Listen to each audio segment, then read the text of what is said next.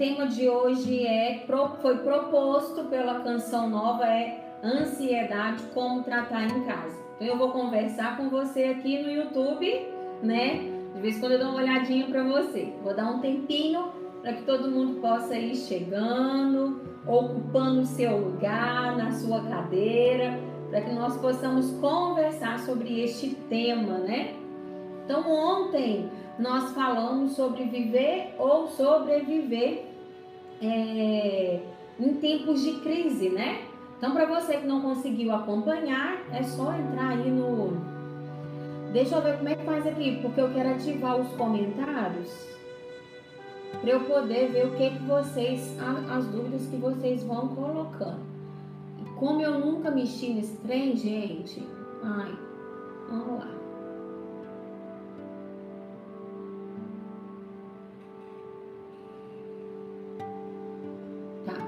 Que agora tá certo, né? Vocês vão me ajudando, tá bom? Porque tudo é muito novo, gente. Meu Deus do céu. Então, para quem não me assistiu ontem, ah, ótimo. Tô entendendo. Estamos ao vivo. Ok, já tô vendo que os comentários estão aparecendo. À medida que eu der conta de ler, nós vamos. É, eu vou respondendo para vocês, tá bom? Tô grávida, gente. Tô uma grávida redonda, bem redonda. uma barriga enorme. Bom, sejam todos bem-vindos, né? A mais um encontro, vamos dizer, nessa manhã. Eu achei esse horário excelente, né? Às 10 horas, porque aí dá pra gente ir conversando. Termine e você corre lá e faz o seu almoço. Já deixei o meu aqui um pouquinho adiantado, para na hora que a gente finalizar é, esse encontro nosso, a gente poder fazer uma comidinha gostosa em casa, né? Então vamos lá. Hoje com o tema, né? Então, mais uma vez vou me apresentar para você aqui do YouTube. Meu nome é Aline, sou da comunidade Canção Nova e estou aqui a pedido dessa comunidade maravilhosa que tem ajudado aí muitas pessoas a viverem esse tempo de quarentena, né? Principalmente levando Jesus até você através da tela, né? As adorações, as missas, tantos momentos bons que nós temos vivido. Então, junto com toda essa espiritualidade, a comunidade Canção Nova convidou a Aline como psicóloga para poder conversar um pouquinho com vocês sobre alguns temas que nós vamos propor até semana que vem. Serão sete dias de encontros às 10 da manhã aqui no canal da Canção Nova. Você é, pode me seguir depois lá no Instagram que nós vamos continuar essa conversa ao longo do dia. Responderei todas as perguntas que você tiver no alinerodrigues.ss, tá? Lá no Instagram. Eu sempre abro uma caixinha de perguntas e a gente pode ir conversando depois. Ontem, gente, eu trouxe o meu baralho e aí eu trouxe ele aqui de novo, sabe? Por quê? Porque nós vamos trabalhar com a senhorita ansiedade.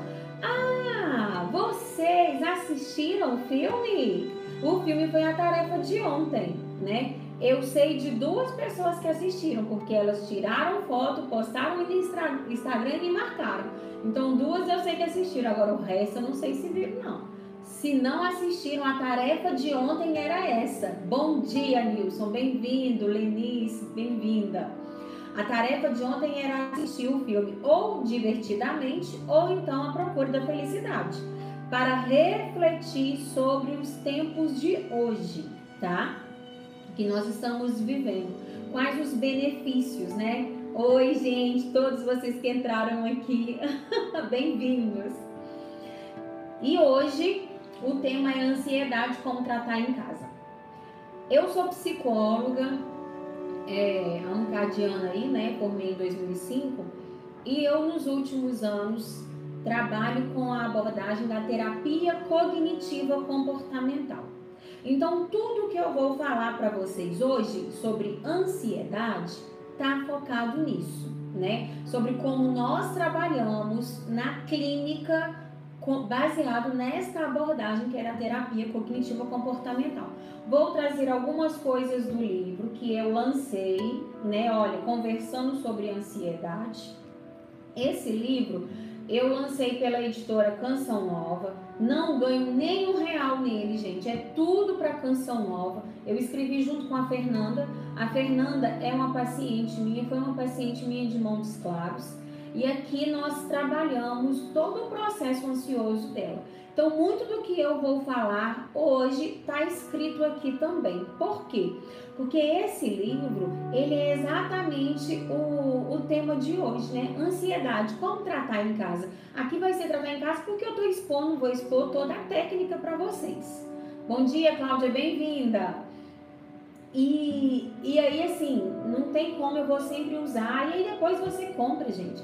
Você compra, você vai estar ajudando aí a canção nova você vai, trazer, vai estar trazendo para sua casa é, um material que vai poder te ajudar, não só agora, mas também para frente, porque como eu disse ontem, o que, que eu falei ontem, minha gente? A ansiedade, ela é fruto do medo e elas são emoções básicas. Nós temos essas emoções, não tem como fugir dessa emoção. Bom dia, Vanessa. Bom dia todo mundo que está chegando por aí. Vai ser muito bom o nosso momento de hoje, tá? Quero que vocês participem. Márcia, bem-vinda. Participem todos. Eu quero falar o nome de todo mundo. Maria Lúcia, claro que chegar uma hora que eu não vou conseguir falar, né, gente? Vocês não ficam bravos comigo, não. Uma das coisas, então, que nós podemos falar sobre a ansiedade quando chega uma pessoa no consultório para mim, qual é a primeira coisa que eu faço? Bom dia. É receber, é ouvir essa pessoa. Hoje, muita gente já chega no consultório é, com um certo diagnóstico, sabe? Por quê? Porque recebe muita informação, né? Tem tanto conteúdo, tanto conteúdo, que tem gente que já chega com um diagnóstico mas nem sempre esse diagnóstico é correto, porque esse diagnóstico está saindo aí ó, da sua cabeça. Nem sempre ele é real. Então tem gente que já chega, ah, eu vim, procurei, porque eu sou uma pessoa muito ansiosa. Sou ansiosa demais por causa disso, disso, daquilo, e vai relatando o seu dia, vai relatando a sua vida. Outros aparecem no consultório como é, vieram encaminhados por um psiquiatra, e aí já com um diagnóstico mesmo de algum transtorno de ansiedade. E aí, o que, que eu faço? Depois de ouvir a pessoa, eu vou fazer a psicoeducação. O que, que é uma psicoeducação? É nós educarmos a pessoa em um conceito da psicologia, né? Psico, psicologia, educação, edu ensinar, não é isso? Então nós ensinamos, porque a cognitiva comportamental trabalha muito dessa forma, né? Em parceria com o cliente. Não é aquela figura do psicólogo que fica parado, uh, parado ouvindo, né? Nós vamos falar sobre isso. Eu parei para dar uma lidinha, né? A técnica da respiração. É, então, assim, quando a pessoa chega, né? Nós vamos fazer essa psicoeducação. Porque existe um movimento que eu gosto de falar que é o seguinte. É, que é o seguinte, o que, que eu gosto de, de trabalhar? De falar a verdade, o saber, né? É, a verdade, ela nos ajuda muito, né? A própria Bíblia já nos diz isso: conhecereis a verdade e a verdade vos libertará. É claro que essa verdade que nós falamos na Bíblia, é a verdade do é, é, a verdade que é Jesus Cristo. Ele é o caminho, ele é a verdade, ele é a vida. Ok, nós sabemos. Mas vamos trazer um pouquinho isso para a ciência. Quando nós temos conhecimento de algumas coisas, ela também traz essa sensação de liberdade para a gente, né? Então, o conhecimento, ele nos ajuda. Apesar de que eu tenho dito que também muitas vezes a ignorância nos protege. E aí a, a tarefa de hoje vai trazer um pouquinho desse sentimento da ignorância, sabe? Da proteção da ignorância na nossa vida. Então, vamos nos psicoeducar sobre é, ansiedade. O que, que é que a psicologia fala sobre ansiedade? Então, eu vou ler para vocês. Segundo o modelo cognitivo, o ponto central para a experiência subjetiva de ansiedade diante de um evento não seria o evento em si, mas a contribuição de um significado ameaçador ou perigoso ao evento pelo sujeito. No caso específico dos transtornos de ansiedade, a experiência de ansiedade decorrida de uma atribuição exagerada de ameaça ou perigo a eventos que outros poderiam processar como neurose. Quem falou isso foi a Ana Maria no livro Estudo da Terapia Cognitiva, um novo conceito de psicoterapia, né? Então, o que que é? Vou traduzir para vocês o que que é que essa bendita falou aqui pra gente, né? No frigir dos ovos, até a, a ansiedade, ela é o medo de um futuro, né? Então vamos lá. Lembra que eu falei, olha, a cartinha que o fundo, a borda é vermelha e o fundo é branco, ela é uma emoção básica. Então o que, que é o medo? Para a gente lembrar. O medo quer dizer que eu me sinto desprotegido, frágil, em perigo e ameaçado, sem saída. Então, diante de uma ameaça, eu desenvolvo o medo. O medo desenvolve a ansiedade. Cartinha de fundo amarelo, ela vem depois da minha emoção básica. Então eu desenvolvo a ansiedade. Ou seja, existe um medo exagerado. Normalmente, esse medo, gente, ele é o quê? Medo de um futuro que está por vir e este futuro normalmente ele é na cabeça do ansioso é, catastrófica, desa, é, devastadora, sabe aquela coisa assim, desesperadora? Então, podemos confiar, eu, eu costumo dizer isso. Podemos confiar no pensamento de um ansioso? Normalmente não. Nós precisamos confrontar, nós precisamos questionar esse pensamento. Daí, entender o que é ansiedade? Que eu quero ensinar vocês a separarem a emoção do pensamento, que isso é uma forma também que vai trazer alívio para sua ansiedade. Pois é, esse negócio da ansiedade está pegando todo mundo, porque o Brasil é o primeiro colocado no ranking mundial como país mais ansioso. Imagina se a gente já estava ocupando esse lugar como o país mais ansioso, sem ter o gatilho da pandemia e agora com esse gatilho, misericórdia, o que vai ser de nós, né? Aí quem não era ansioso ficou, quem já era ansioso triplicou a sua ansiedade.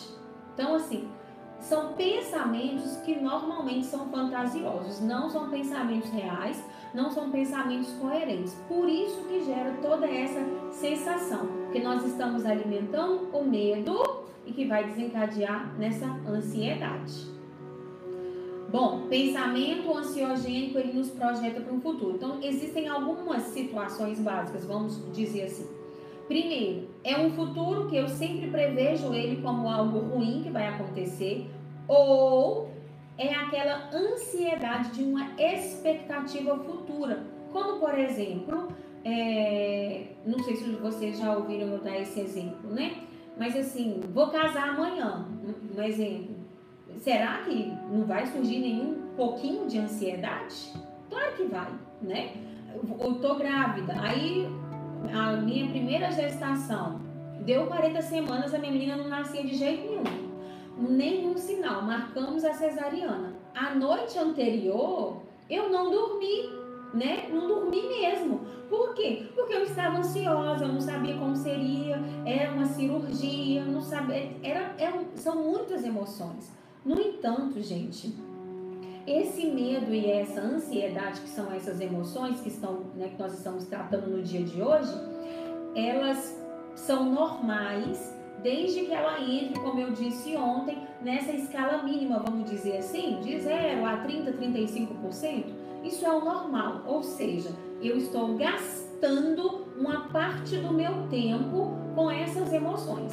E é uma parte do meu tempo que não se estende tanto. Agora eu fico 24 horas alimentando esse medo, 24 horas alimentando essa ansiedade, já desenvolveu a patologia, já fugiu do padrão de normalidade. Essa é uma coisa que a gente sempre pergunta, né?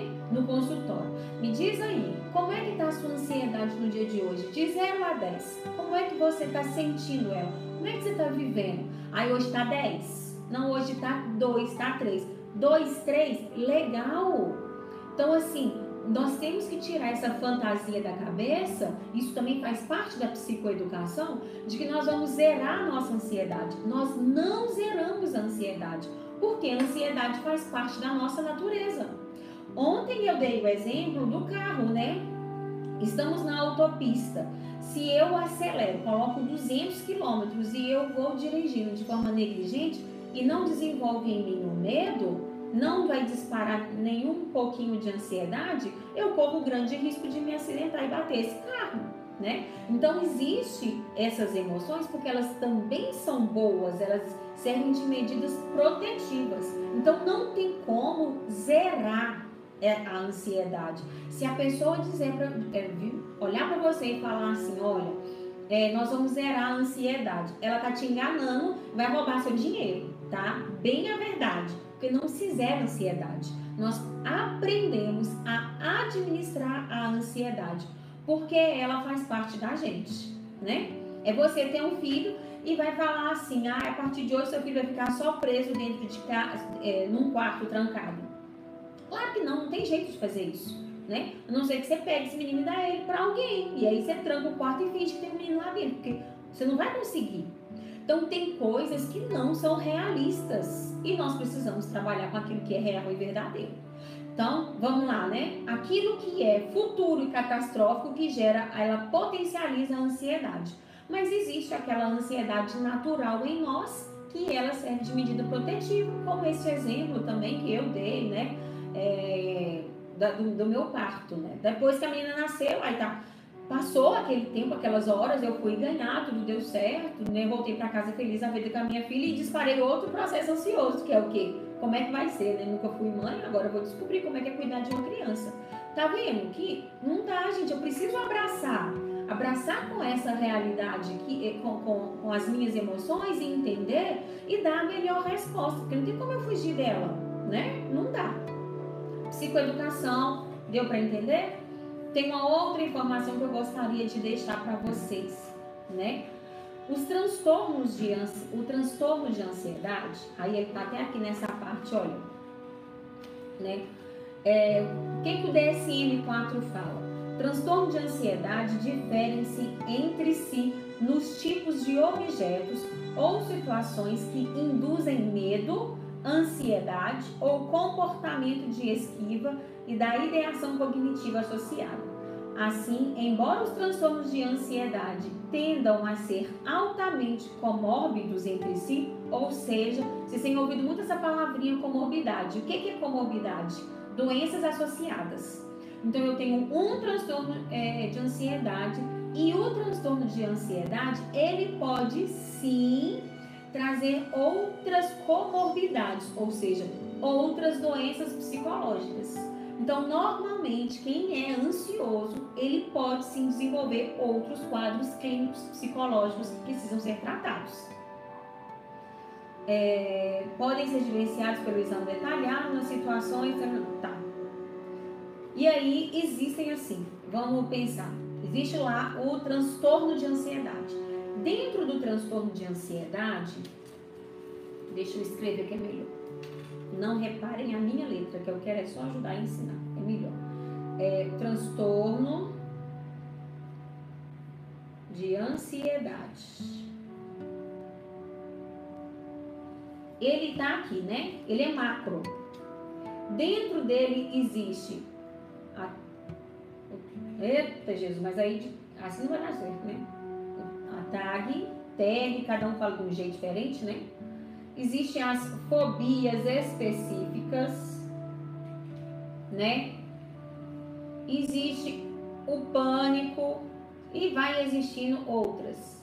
Então, olha, dentro do transtorno de ansiedade, que é o macro, existe os transtornos de ansiedade. Então, quem tem é, transtorno de ansiedade generalizado vai ter fobia específica, vai ter pânico, vai ter. Não.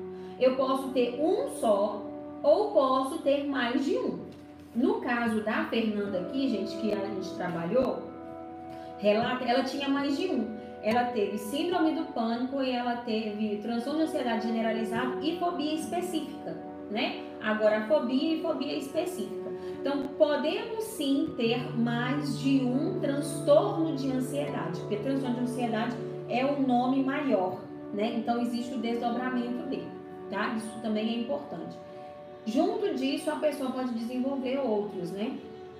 Outros transtornos. Psicoeducação, ok? Entenderam o que, que, é, o que, que é transtorno de ansiedade, né? O que, que é ansiedade, como é que as coisas funcionam. Entendem que, agora eu vou desenhar, aqui tem um desenho melhor. Entendam que ansiedade, ela é uma emoção. Isso aqui é um outro ponto muito importante que nós trabalhamos na terapia. Tudo isso é para vocês aprenderem a lidar com a ansiedade, né? Então, eu estou dando a vocês um conhecimento. Na verdade, hoje vocês estão tendo uma sessão de psicoterapia, né, de graça aqui. Bom, olha só. Tem uma situação que dispara pensamentos automáticos, que dispara reações em mim, que pode ser reações emocionais, reações fisiológicas, nem todo mundo tem, e o comportamento. Então, é mais do que isso, gente. Mas eu abordei só esse, isso aqui, porque já é, já, é, já tá bom para você entender isso aqui já tá ótimo. O resto você trata na terapia, né? Situação. Sempre vão existir situações que disparam em nós pensamentos automáticos, né? Que vão, vão ter reações em nós, em nós emocionais. A ansiedade, gente, ela entra aqui, ó, nas emoções, tá? Reações fisiológicas, taquicardia, sudorese, é, aqui, taquicardia, sudorese, é, aquela palpitação, falta de ar, né? Tudo isso são reações fisiológicas, dor de cabeça, pupila dilata, né, aquele suor nas mãos, né, o suor frio. Você sabe quando você está tendo uma crise de ansiedade. Eu sei que você sabe. Porque está fora, né? Tem pessoas que chegam a vomitar, né? O estômago embrulha muito, dá aquele bolo no estômago, eu escuto muito isso. Aline, eu tô com um bolo no estômago, né? Aquele mal-estar. Tem pessoas que chegam ao vômito. Tem pessoas que não têm nenhuma reação fisiológica e tem é, e tá tendo uma crise de ansiedade do mesmo jeito. Então não é uma regra, tá? A reação fisiológica não é uma regra para uma crise de ansiedade. Bom, eu vou escrever aqui agora, que vai ficar mais fácil. O que, que eu gostaria que vocês entendessem no dia de hoje? Existe essa sequência de situação que gera um pensamento automático. Ah, deixa eu explicar o que, que são os pensamentos automáticos. Deixa eu escrever aqui.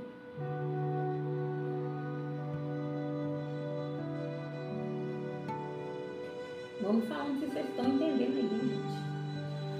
O que que é o pensamento? É...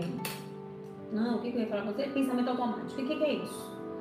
É, quem mora, eu estou falando aqui de Belo Horizonte, né? Então aqui todo mundo sabe que no ano passado em Brumadinho teve aquele né, é, acidente com aquela barragem que rompeu e tudo mais. Quando a barragem foi rompida, ela desceu aquela lama, ela levou tudo o que tinha, né? De uma forma muito desordenada, de uma forma muito violenta. Não tinha nenhuma força ali física que conseguisse parar aquela aquela barragem, aquela lama, não é verdade? Né? Pensa aí numa usina hidrelétrica, se ela vier a, a romper, vai vir aquele tanto de água junto e a gente não consegue é, parar, né? Aquele, aquele fluxo. O nosso pensamento automático é isso aí, é aquela lama que desce, é a lama daquela barragem que desce, sabe? Suja, por quê? Porque se fosse bom, não era tão devastador, né? Então, em nós, o pensamento automático, ele é como se fosse essa avalanche.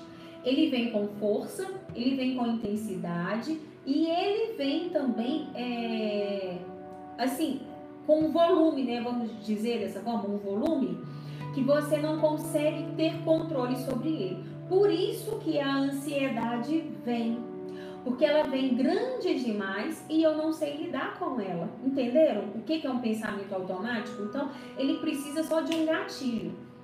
O gatilho é a situação. Então, eu disparo o gatilho, ele vem dispara os meus pensamentos automáticos. Tem vezes que eu sei qual é o, gatilho, tem vezes que eu não sei o que é o gatilho. Isso é muito importante. Você aí agora, na sua casa, precisa saber identificar quais são os gatilhos da sua ansiedade. Se você percebe que você é uma pessoa ansiosa, você precisa aprender a identificar quando é que essa ansiedade é disparada.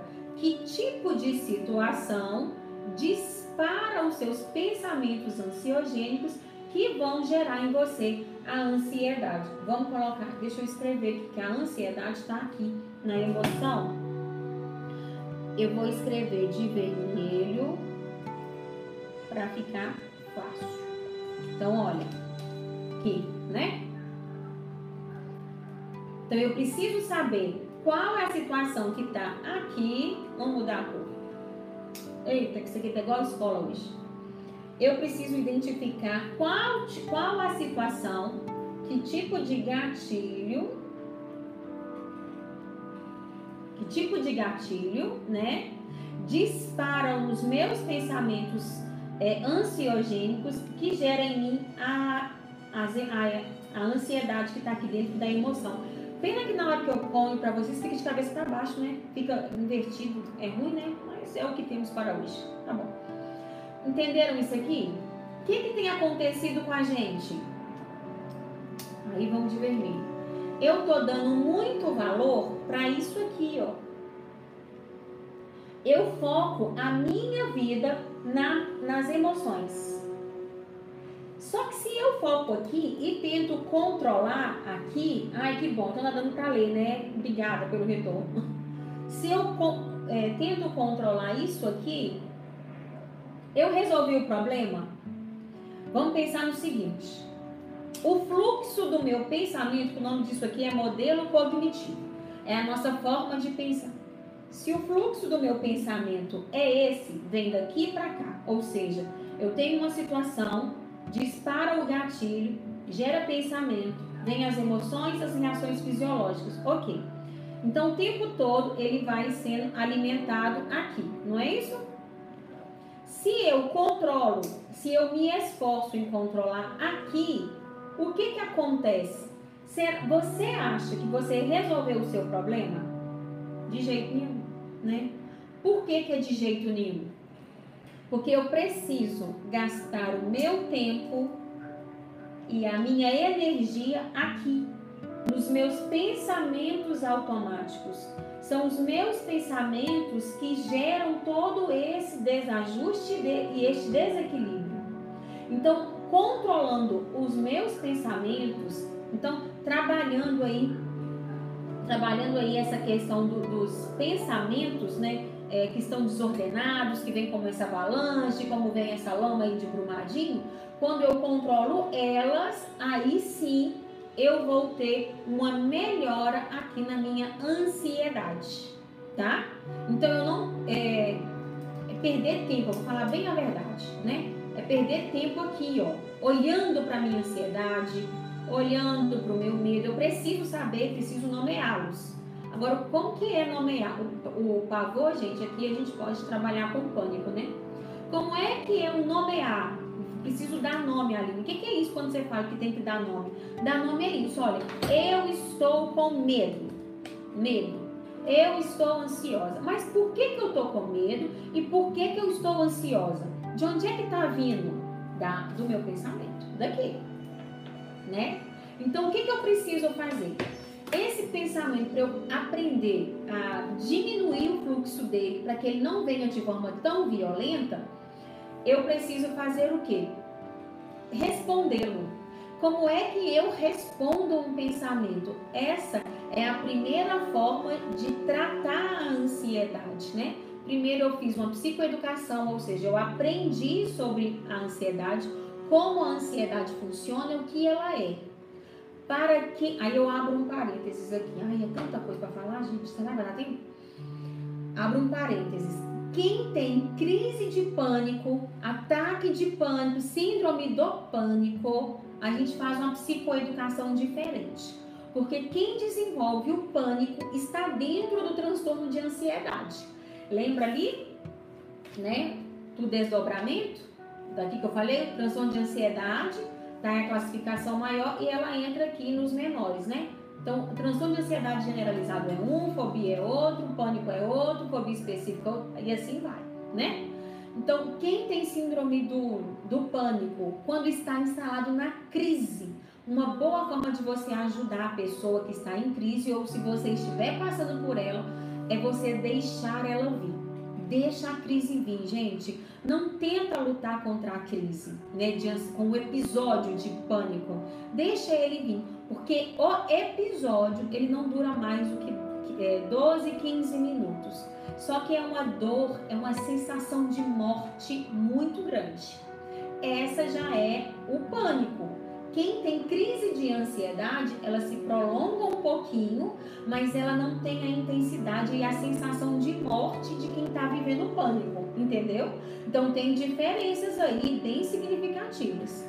A pessoa do pânico, ela começa a ter um comportamento de esquiva, um comportamento de fuga, porque ele acha que ele vai morrer, então ele não quer passar por aquela situação de novo, ok? E aqui eu estou trabalhando muito mais a dimensão do, do transtorno de ansiedade generalizado, os outros transtornos. Porque eu acho que para o pânico a gente teria que falar um pouco mais de pânico, né? Talvez no finalzinho eu falo um pouquinho sobre isso. Mas voltando aqui. Então, psicoeducamos vocês, vocês entenderam, vamos ter controle. O, o pânico, ele também, a, a, essa psicoeducação ajuda muito o pânico por isso, né?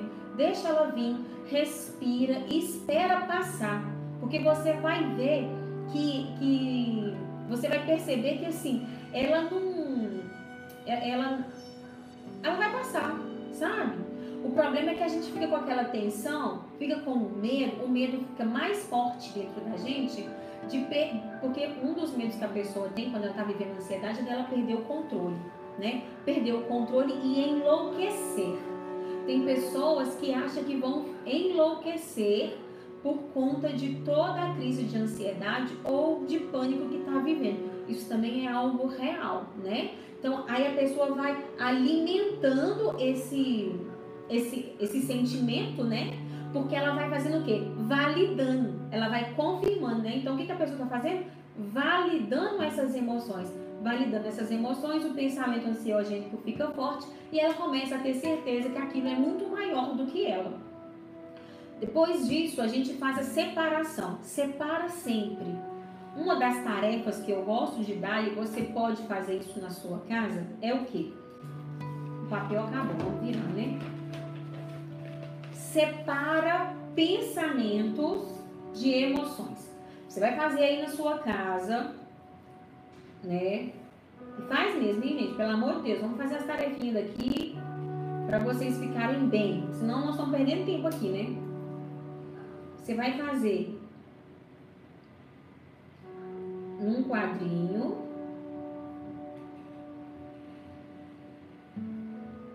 Desta forma. Você vai separar pensamento de emoção. Não vou te pedir nada mais do que isso, tá? Não pense nas outras coisas que eu ensinei, porque para hoje você precisa aprender só isso aqui. Só separar. Separa seus pensamentos das suas emoções, tá ok? Sempre que você viver uma situação que você identificou que você está passando pela uma, por uma crise de ansiedade, pega um papelzinho e faz isso e separa. E pergunta para você: quem é que passou? Porque você já sabe a emoção, né? A emoção é a ansiedade. Tá lá. Você já vai lá e já preenche o quadrinho, ansiedade. Ok. Aí você vai começar a perguntar para você que tipo de pensamento visitou a sua mente nesta hora, né? E aí você vai escrever tudo aquilo que passou pela sua cabeça nessa hora. Que eu sou um inútil, que eu não sou capaz, que eu não vou conseguir, que as pessoas vão rir de mim, o que, que o outro está pensando e eles vão achar que eu sou boba. Tudo o que vier na sua cabeça E olha, gente, eu vou ser bem honesta, não adianta colocar uma frasezinha só não. Porque se o pensamento automático vem como uma barragem de Brumadinho, aquela lama toda com aquela força, não é possível, que é um pensamento só, né, criatura?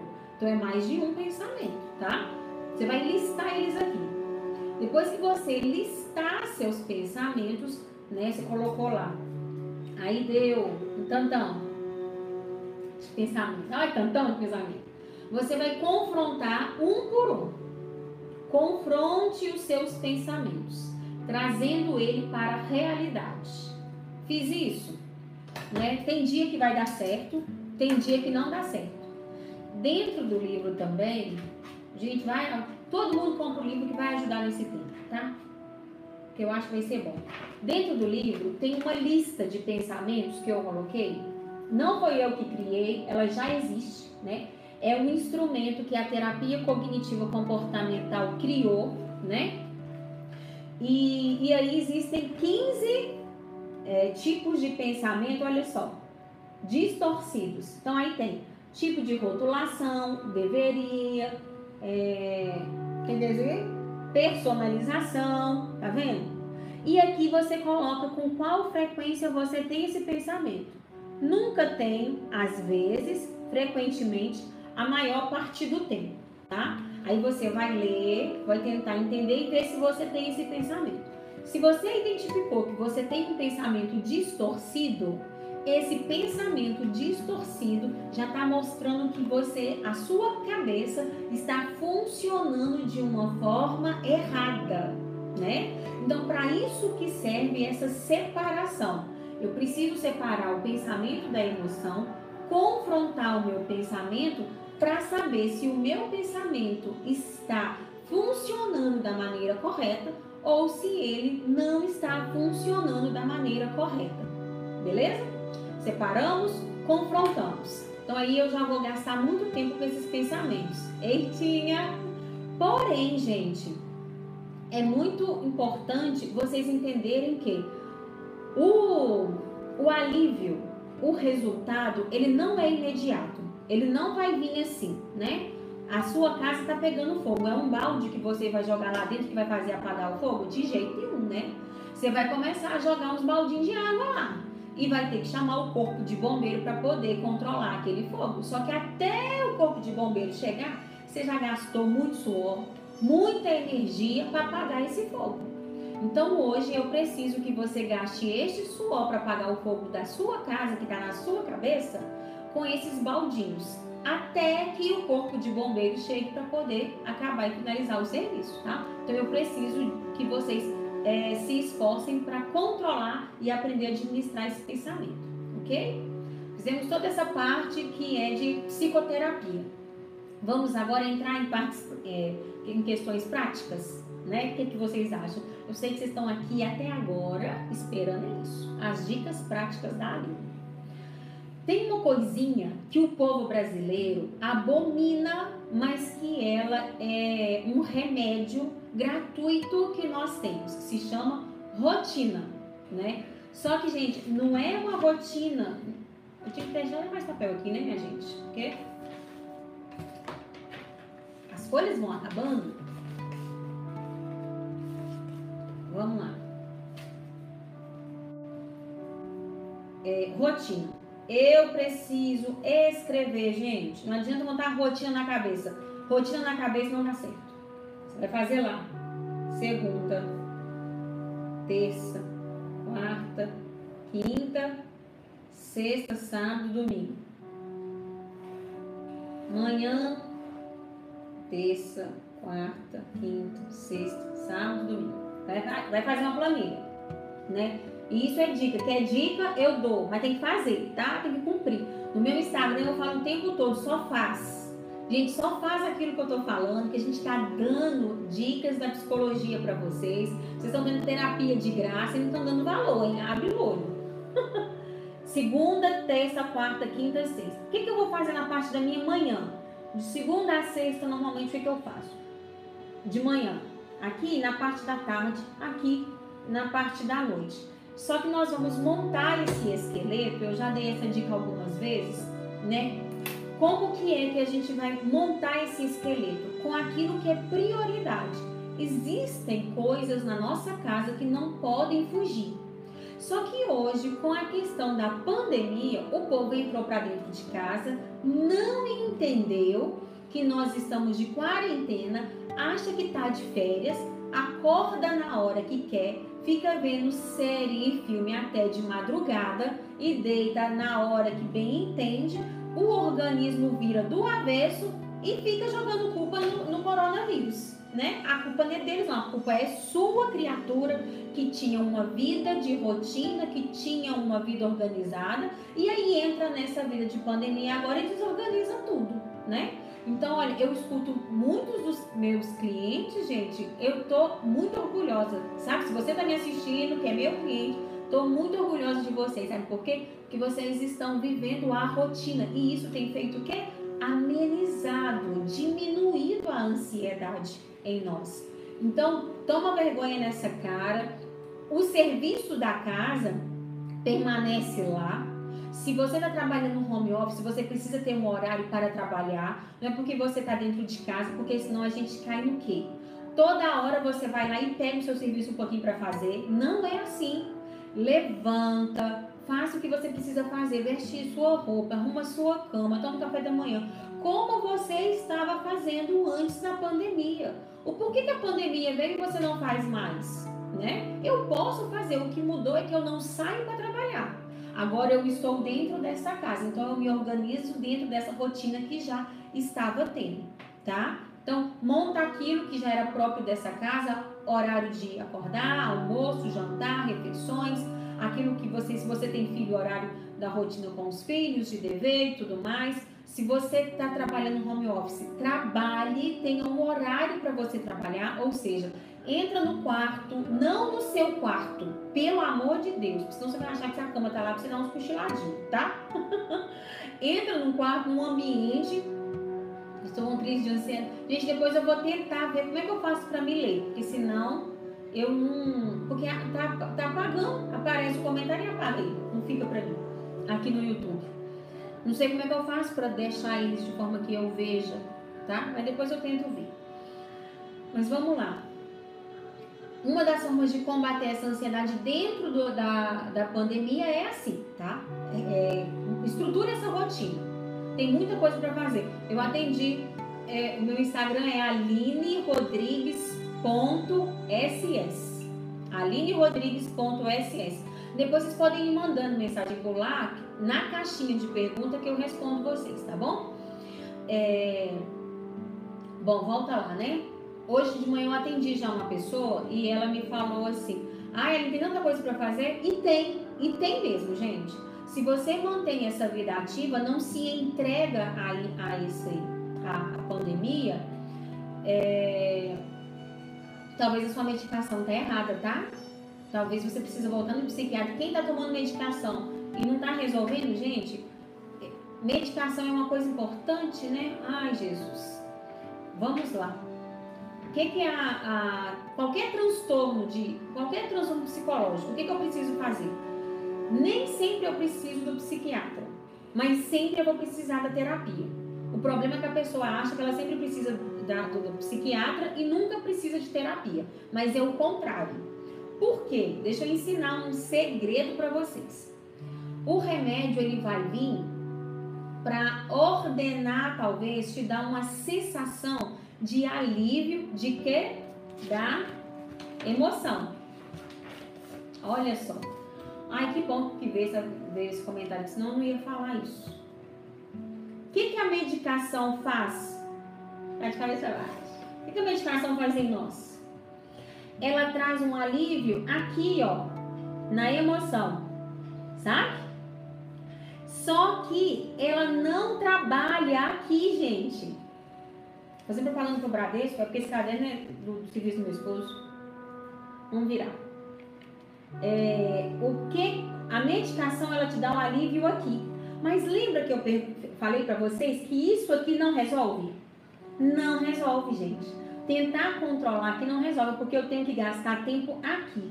E aqui a medicação não interfere. Aqui é com terapia mesmo, tá? Então eu preciso de terapia, não adianta. Porque a medicação vai me dar um tempo. É igual uma pessoa que faz cirurgia bariátrica. Ela faz a bariátrica, ela emagrece, mas se ela não muda o seu relacionamento com a comida, a, sua, o seu relacionamento acontece pela cabeça, né? Como é que eu me relaciono com essa comida? Ela é uma companhia? Ela é uma recompensa? Como é que eu trato isso, né? Durante anos eu trabalhei com avaliação de cirurgia bariátrica e a gente vê que acontece isso. A pessoa emagrece muito, porém ela não tratou a cabeça. O que, que acontece? Ela vem com um reganho de peso, porque ela não trabalhou a relação dela com a comida.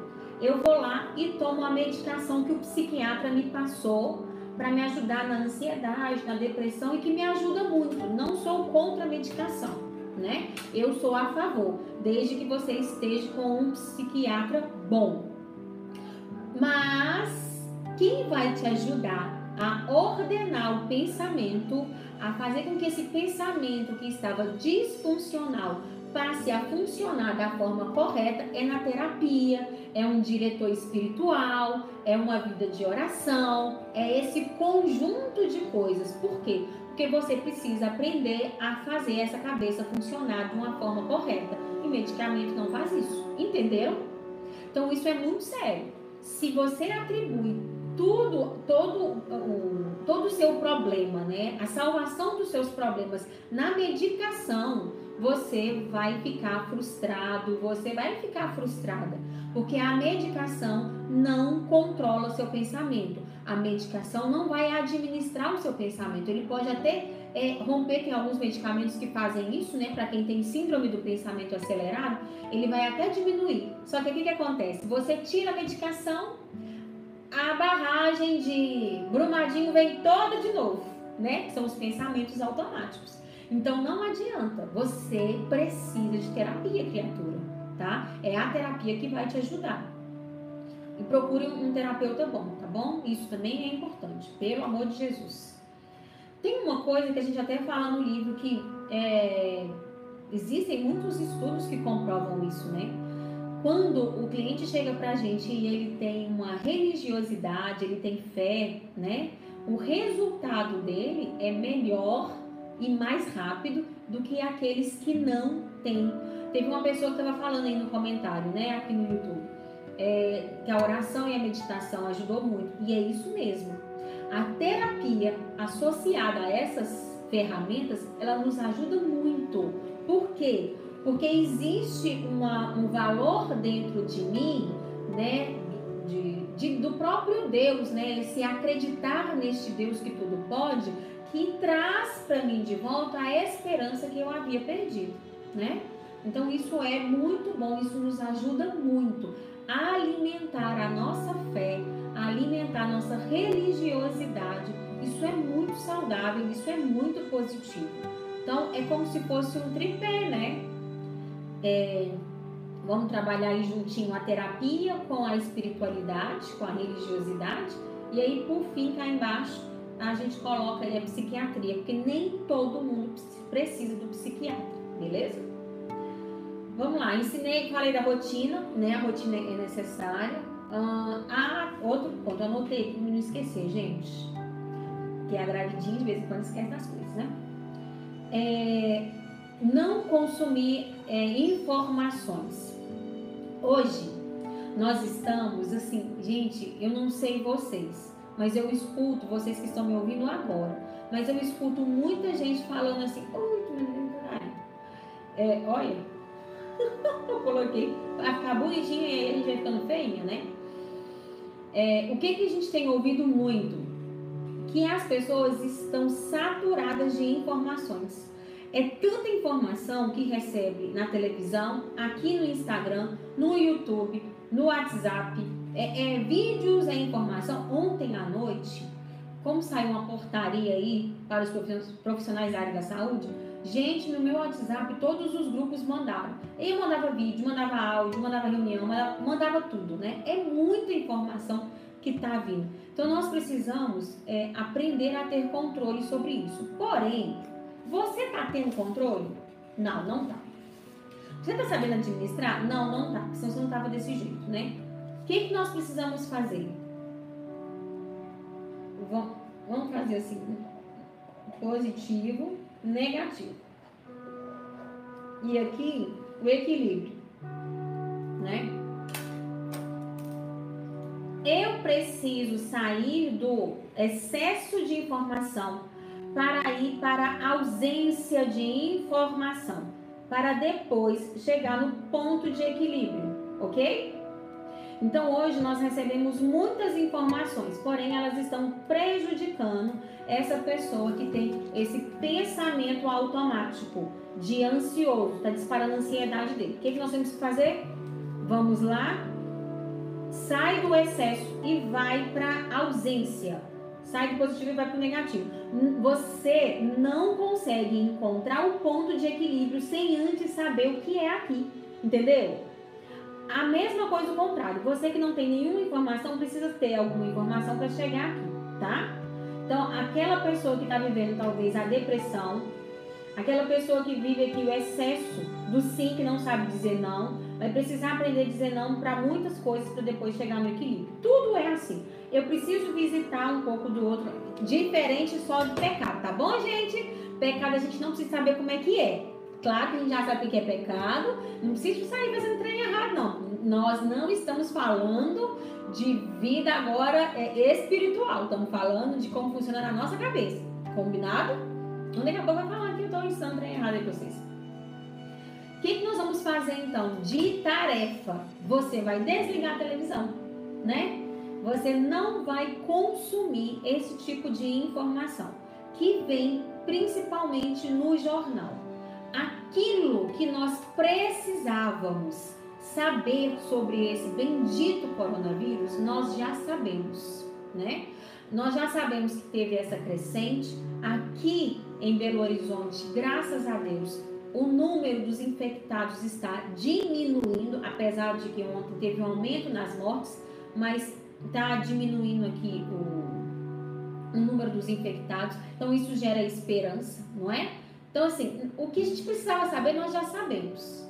Agora nós precisamos apenas cumprir, ser obedientes, né? Ficar em casa, não achar que você está de férias e ficar em boteco, indo no supermercado a toda a voltinha, indo na farmácia da voltinha, né? Porque se, os, se existem comércios abertos é porque tem gente que está indo lá consumir aquele produto, né? Então vamos ser obedientes. A gente fica em casa e vamos fazer esse movimento de nos abster tá?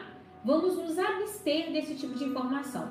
E aí eu trago uma outra informação de uns cinco anos atrás, que tem um programa em uma rede aí, né? Não vou ficar falando nomes, mas foi comprovado que o público, os telespectadores daquele programa, daquele apresentador específico, que aquelas pessoas desenvolvia transtornos de ansiedade e síndrome do pânico.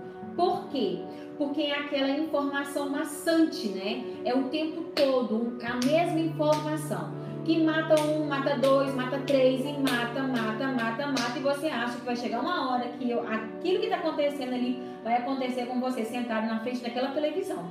Porque o seu cérebro não entende que existe esta realidade, mas que existe uma outra, né? Eu fui num congresso ano passado, eu achei muito legal que eles abordaram justamente isso, né?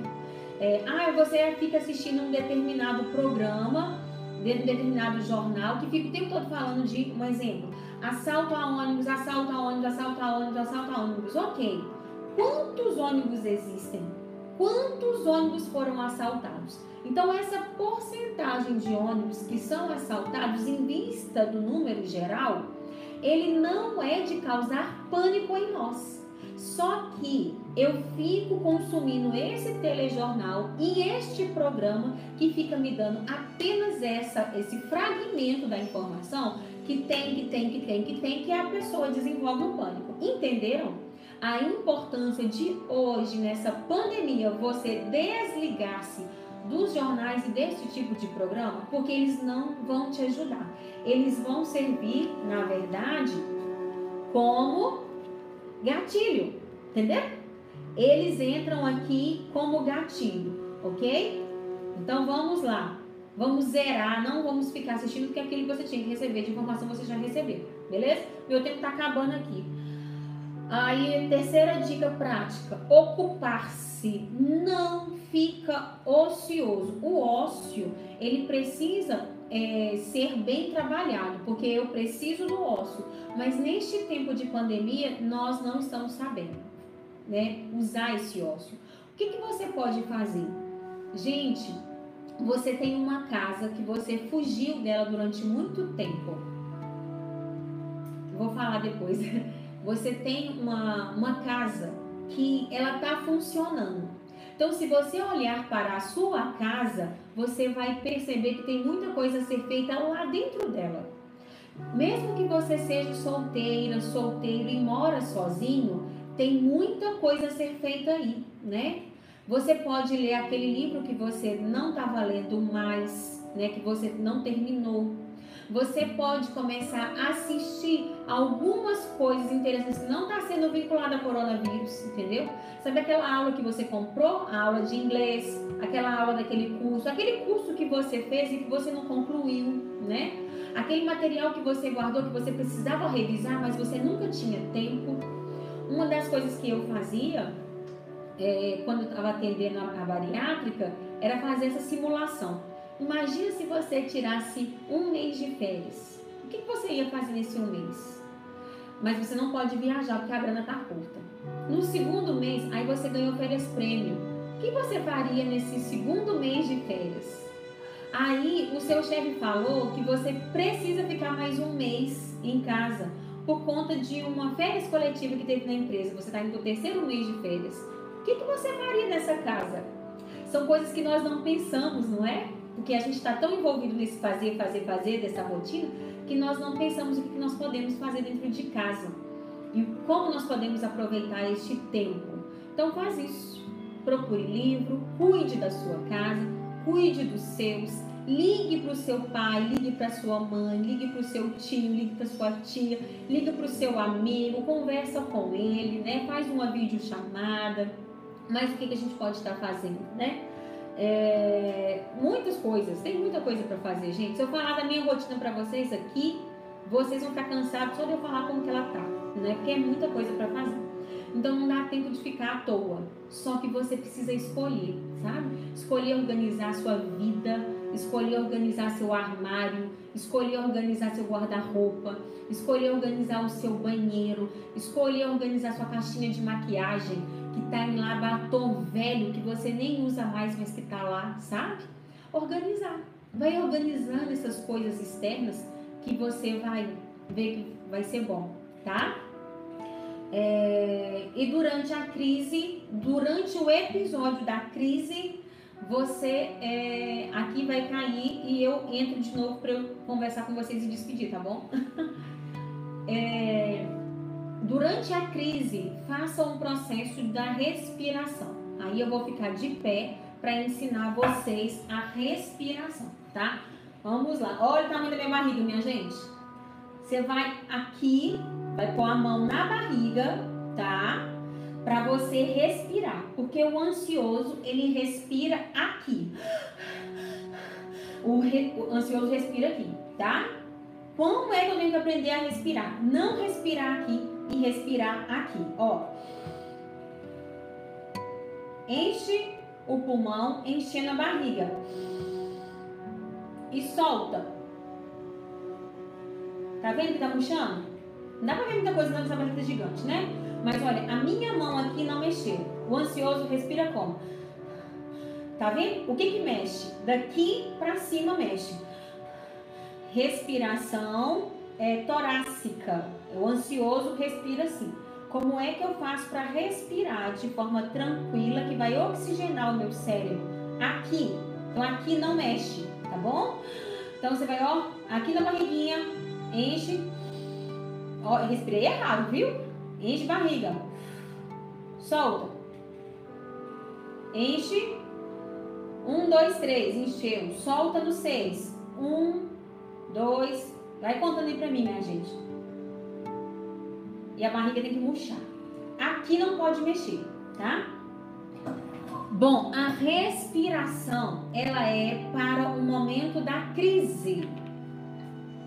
Entenderam? É para o momento da crise. Deixa eu só fazer um negócio aqui, minha gente.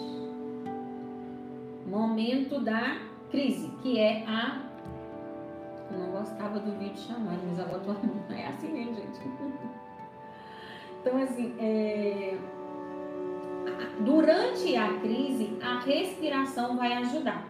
Porém, se o seu pico de ansiedade estiver muito alto, você pode ter dificuldade de controlar a sua ansiedade, tá? Então vamos lá, existem outras ferramentas também e eu vou ensinar mais uma. Você vai fixar o seu olhar em um ponto. Olha só, vou dar um exemplo aqui, tá vendo? Meu porta-retrato aqui. Essa é a minha família antes de eu estar grávida. Então, digamos que eu fixei o meu ponto aqui, neste porta-retrato. E aí eu começo a descrever o porta-retrato. Eu tava com a blusa azul marinho, com vestido, com a saia longa, verde, com, com manchas azul. A minha filha mais nova, ela estava um pouco fria, ela começou a sentir frio, vestiu essa blusa. Você descreve alguma coisa que você é, vou pegar aqui. Você descreve alguma cena, tá bom? Alguma cena que você fixou. Tem muitas informações aqui. Eu elegi uma. Ah, não quero, tem muita informação. Pega uma outra coisinha. Esse, né? essa florzinha aqui. Esqueci o nome desse trem. Muito bonitinho. É de verdade. Então, assim, ah, é uma plantinha. Achei que coquedame o nome verde, ela tá bonita, ela tá vistosa, ela não morreu. Vai falando só sobre aquilo que você vê, tá? Então, esse é um outro ponto. Para quê? Para desviar durante a crise o seu pensamento que está ansioso em uma outra coisa, tá? É isso, essa descrição é só para te trazer o alívio naquele momento. A res...